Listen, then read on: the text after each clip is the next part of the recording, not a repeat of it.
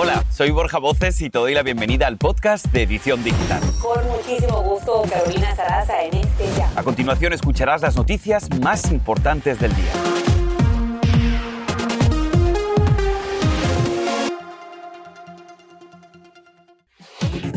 14 años para decirle a su hija que la ama. La niña fue presuntamente secuestrada por su padre cuando tenía solo 6 añitos de edad. Hoy madre e hija se reencuentran y tenemos este emotivo testimonio. Abandonados en Río Grande, dos hermanos, una niña de dos años y un bebé de tres meses son hallados solos en la frontera. Lo único que se sabe es que son provenientes de Honduras. Y hoy iniciamos el mes de la herencia hispana. Te contamos la historia de dos hermanas latinas que ayudan a los inmigrantes a través de una línea de ropa con mensajes positivos para todos los latinos. Así comenzamos.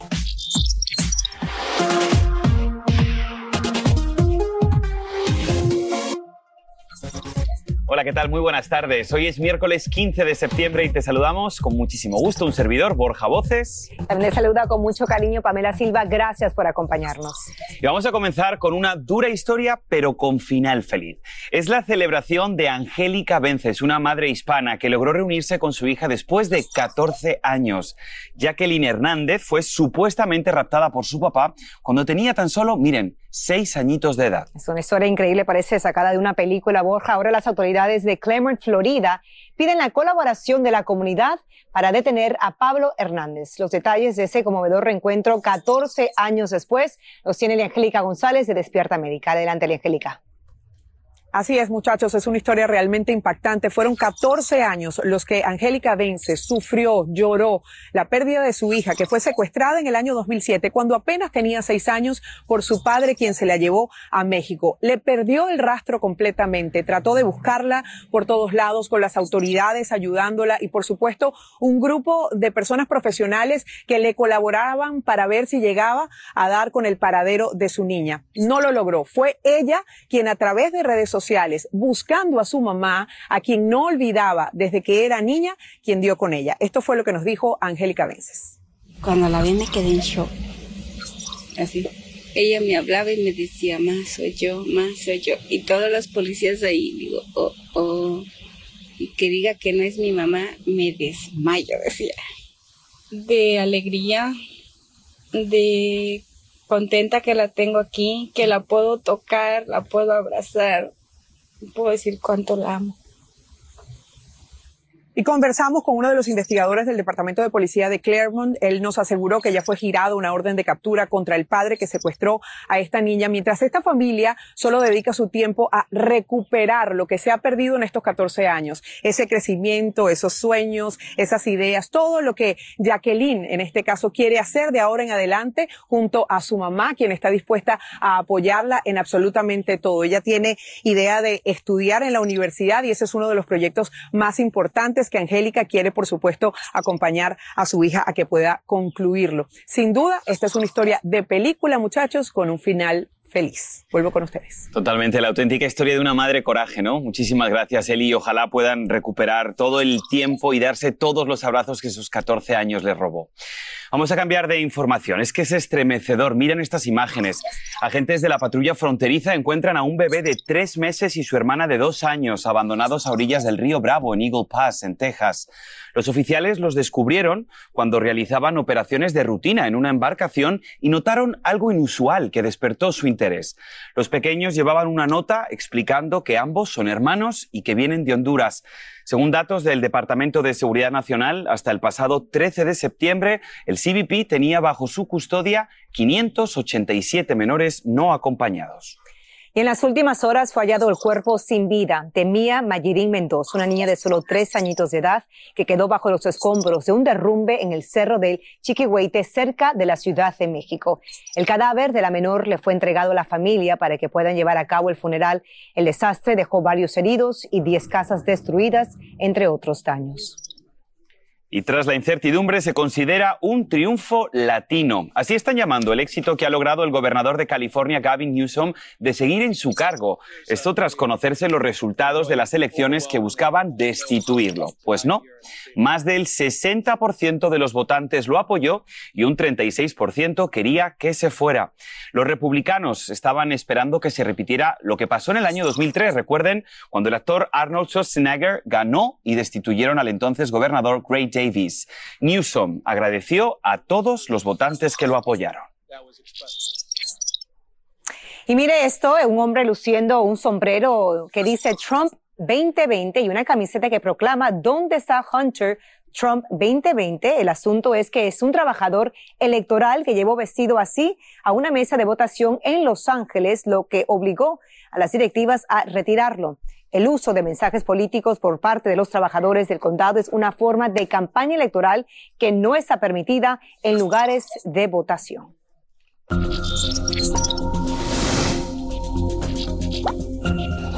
Que no se te escape esta información importante para nuestra comunidad. Y es que el Servicio de Ciudadanía e Inmigración de los Estados Unidos ha anunciado que a partir del primero de octubre los solicitantes sujetos al examen médico de inmigración deben estar completamente vacunados contra el COVID-19.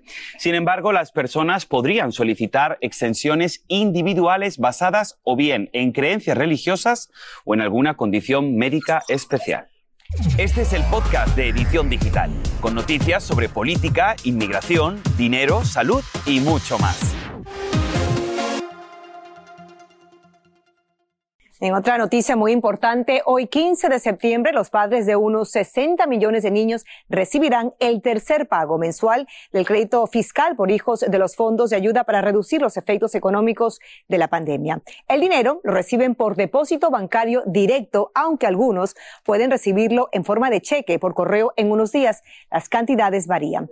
300 dólares por cada dependiente menor de 5 años de edad y 250 dólares por cada niño entre 6 y 17 años de edad. Los pagos del IRS, por sus siglas en inglés, son el día 15 de cada mes. Y vamos a recabar un poquito más de información y por eso nos conectamos a esta hora con el experto financiero Carlos Guamán. Carlos, gracias por estar con nosotros un día más. Cuéntanos qué pasa si alguien califica para este crédito del que estamos hablando por hijos, pero que aún no le ha llegado el pago. ¿Qué puede hacer? Claro, sí, muchas veces este, el IRS ha tenido fallas en el sistema y no te está llegando automáticamente el pago y, el IRS después de un par de días comunica y dice que hubo algún tipo de error y que se esperen una, una semana más, pero de que mandan el pago, te lo mandan. Es que mucha gente está pendiente, Carlos. ¿Alguna manera de monitorear, rastrear este cheque o el pago? Claro, la mejor forma es si usted crea una cuenta con el gobierno, el IRS, en el IRS.gov y así usted puede ver exactamente dónde está tu dinero, cuándo lo mandaron, por, por qué lo mandaron, porque hay un sinnúmero de otros reembolsos que están dando que la gente no se esperaba y así lo pueden monitorear completamente. Ahora, Carlos, por ejemplo, en el caso de que se retrase, ilústranos un poco, ¿cuáles serían los errores más comunes que pueden retrasar estos pagos y que creo que son muy importantes para que la gente no los cometa? Claro, lo primero, si en caso usted se mudó, déjele saber al gobierno exactamente dónde se fue y para que así tengan dónde mandarle si en caso le mandan por cheque. Ahora, si usted cambió la cuenta de banco, también déjele saber automáticamente al gobierno porque si no ellos van a recibir un rechazo del, otro banco y así no le van a poder mandar el dinero y le tienen que mandarlo por cheque y todo eso, muchos trámites tardan mucho tiempo. Y la otra más importante, si hubo algún cambio de apellido, de nombre o de algo que usted haya hecho, también déjele saber al gobierno para que no vaya a haber ningún tipo de confusión y así tenga su dinero automáticamente. Pues Carlos Guamán, muchísimas gracias por haberte conectado con nosotros. Excelentes recomendaciones. Esperemos que toda la audiencia haya tomado nota. Y vamos a cambiar de información y es que mientras que van restableciendo el servicio eléctrico tanto en Texas como en Luisiana, aún se mantienen las alertas de alto riesgo de repentinas inundaciones, especialmente en este último estado, en Luisiana, por los efectos de la tormenta Nicholas con lento desplazamiento. El Servicio Meteorológico Nacional advirtió que estas inundaciones son potencialmente mortales así que mucho ojo. Aún hoy hay más de 125.000 usuarios sin electricidad, tanto en Texas, y más de 75.000 en Luisiana. Y pasamos ahora con una seria alerta, porque mucho cuidado con inventar recetas contra el coronavirus. Un video en redes de un supuesto médico habla de usar el antiséptico betadine como cura del COVID. Él sugiere reforzar la inmunidad haciendo gárgaras del medicamento con povidona yodada para protegerse contra la entrada del virus en los pulmones.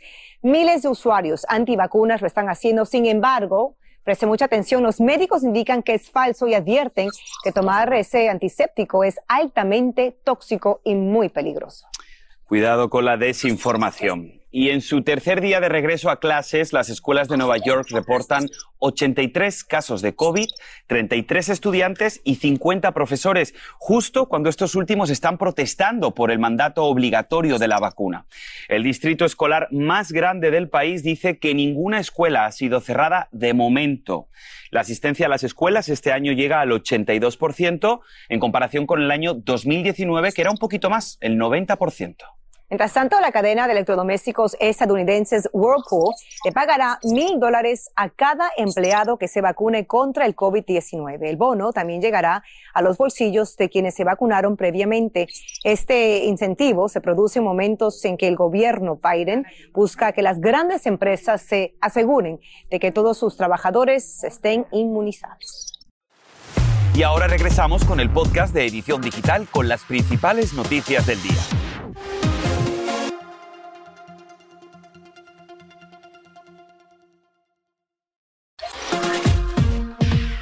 Seguimos con más noticias aquí en tu edición digital y ojo, esta noche continúa la historia del turismo espacial con el primer viaje a la órbita terrestre con una tripulación completamente civil, vamos, como tú y como yo. Ailén del Toro nos cuenta los detalles. Ailén, ¿nos vamos a la luna o no nos vamos? Vámonos, mi Borja. Pues resulta que en esta ocasión los que se van a ir es desde un millonario hasta una sobreviviente de cáncer. Porque como bien lo has dicho, esta es la primera misión espacial compuesta completamente por civiles que va a despegar esta noche desde el Centro Espacial Kennedy en Florida, 24 horas más tarde de lo previsto inicialmente. Claro, si en esta ocasión pues las condiciones climáticas lo permitan, ojalá que sí. Esta tripulación de turistas espaciales no lleva ningún astronauta profesional y viajará a bordo de una cápsula unida a un cohete desarrollado por SpaceX. Este viaje, señores, representa pues sí la apertura al espacio para todas las personas. De ahí el nombre de la misión que es Inspiration 4. Ahora, el magnate Jared Isaacman, de 38 años, fundador y director de la empresa de procesamientos de tarjetas de crédito Sheet for Payments, pagó una suma hasta el momento no especificada, pero seguramente muy alta, a su colega de SpaceX Elon Musk. Y junto a él viajarán Haley Arsenault, de 29 años, que será la estadounidense estadounidense más joven en orbitar el planeta y la primera persona con una prótesis en el espacio. Ella va a ser la encargada médica de la misión y su asiento, por supuesto, que representa la esperanza. Completa la tripulación Sean Proctor, profesora universitaria, y tenemos también a Chris Zembrowski, ingeniero aeroespacial y veterano de la Fuerza Aérea. Les cuento que, por supuesto, todos ellos que estamos viendo en pantalla se tuvieron que someter a un intenso entrenamiento de vuelos espaciales desde marzo, incluso en cortas prácticas con simuladores de vuelos con cero gravedad. Y por tres días van a estar en la órbita de la Tierra a unas 335 millas de altitud, antes, por supuesto, de regresar a casa. Así que hoy ya lo sabe, estemos por favor muy pendientes porque esto es algo de nuevo histórico muy histórico y muy conmovedora las historias. de Hailey, que fue paciente cuando era una niña en St. Jude, ahora trabaja para el Hospital eh, de Cáncer Infantil y ahora tiene esta gran oportunidad ¿no? para crear conciencia y también para recaudar fondos para ese hospital, que es lo más importante. Es maravilloso. Yo ya he empezado con el entrenamiento. Lo que me falta es el dinerito para poder viajar. Un patrocinador te hace falta. Tenemos que ahorrar todos aquí. Si alguien me quiere patrocinar, yo estoy deseando ir al espacio. Gracias, Gracias chicos. Bueno, hoy la confraternidad latina se hace sentir de costa a costa en los Estados Unidos porque, Borja, hoy comienza el mes de la herencia hispana y así que recordamos las raíces, el valor del aporte de la mano hispana en el desarrollo de este país. Así es.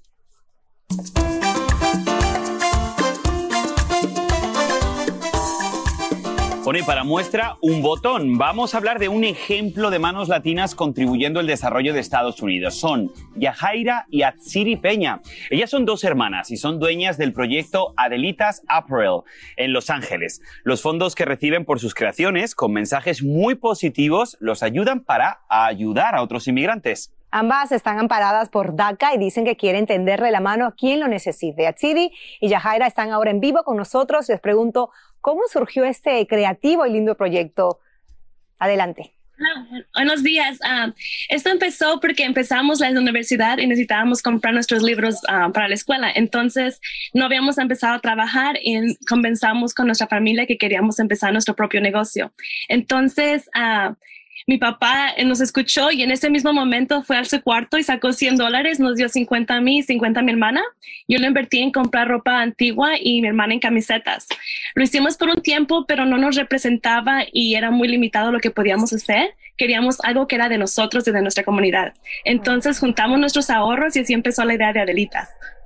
y la manera que empezamos a dar para DACA fue porque no había muchas ayudas para gente indocumentada, entonces pensamos que era una buena manera para ayudar.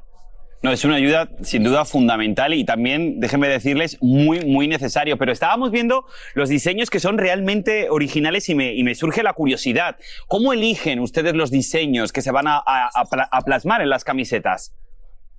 Pues la manera que lo diseñamos es queremos ser muy intencional con lo que hacemos. si ves la de DACA, que es el dramático DACA, nosotros pudimos ah, ayudarnos con otra documentado que nos ayudó a diseñarlos. su nombre es Brian Montes y todo lo que hacemos es con la comunidad y algo de que ayuda a nosotros a sentirnos más orgullosos y empoderados por lo que somos, porque mucho de lo que es sobre indocumentados es que nosotros somos, somos valuados por el dinero que somos y lo que contribuimos en vez de lo que somos nosotros como humanos. Mencionabas también el propósito de esta compañía también es ayudar a los que beneficiarios de DACA en respecto a los fondos de renovación de DACA, ¿cómo distribuyen esta ayuda y cómo uno puede colaborar también? Ah, la manera que lo distribuimos es de que juntamos uh, en las camisetas de DACA, todo lo, lo, que juntamos con ese dinero se va para, para los beneficiarios. Entonces, ah, abrimos nuestra aplicación y en cuanto tenemos algunas aplicaciones ya llenas, las cerramos solo para que poder tener suficiente tiempo para recaudar los fondos. En cuanto a juntamos los 500 que es para la renovación de DACA, lo, lo, se lo mandamos a la persona que sigue. Entonces, si nos fijamos en cuándo se va a vencer su DACA y también a la orden que va llegando a la aplicación, pero siempre la prioridad es cuando se vaya a vencer su DACA para que no pierdan su permiso de trabajo. Yajaira Atsiri, no me habría imaginado una mejor manera, una mejor entrevista para comenzar el mes de la herencia hispana que con ustedes. Felicidades por su gran obra y a comprar las camisetas, por supuesto, para ayudar a los demás. Gracias, chicas. Gracias. Qué lindas, ¿no? Eh, ellas son el futuro, las futuras emprendedoras. Totalmente. Y justamente con motivo de esta fecha tan especial para todos los hispanos, te preguntamos en nuestras redes sociales, ¿qué obstáculos has enfrentado como hispano aquí, en este país?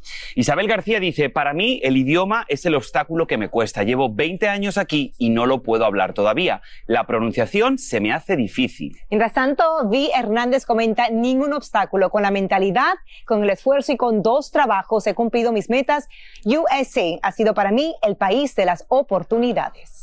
Ibero Aguilar escribe, el racismo y lo peor es cuando es por parte de nuestra gente hispana. Eso a veces suele pasar y sí, a mí también eso me pone muy triste. Muy lamentable. Pero bueno, Selena Vive, la reina del Tex-Mex, no solo no pierde su fama, sino que además muy pronto podrás disfrutar en TikTok su último concierto. No te pierdas los, los detalles, ya volvemos. Este es el podcast de Edición Digital, con noticias sobre política, inmigración, dinero, salud y mucho más.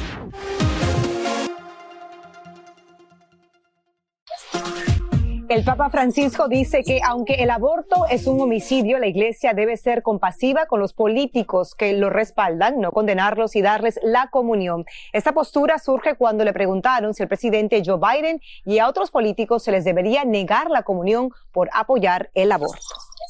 Selena vive, la reina del Tex-Mex conquista a las nuevas generaciones y ahora su música estará en la red social TikTok, donde el próximo día 23 van a retransmitir sus presentaciones, incluido el último concierto en Houston, Texas. ¿Le gusta la idea? Pues siga su cuenta oficial, se llama Selena la leyenda.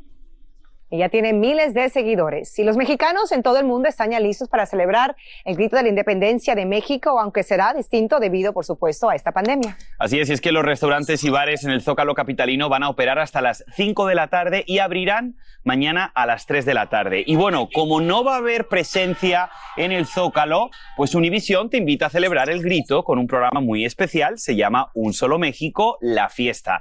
Esta noche a las 11.50 pm, 10.50 en el centro y por supuesto estará conducido por nuestra María Antonieta Collins y muchas más sorpresas. Así que solamente puedo despedir el noticiero diciendo que viva México, ¿no? Viva México, a celebrar esta noche y también mañana y también felicidades a los centroamericanos que están celebrando hoy también el Día de la Independencia. Así es, pues así comenzamos, o mejor dicho, así terminamos el noticiero de hoy, sobre todo muy agradecidos por su sintonía aquí en la edición digital.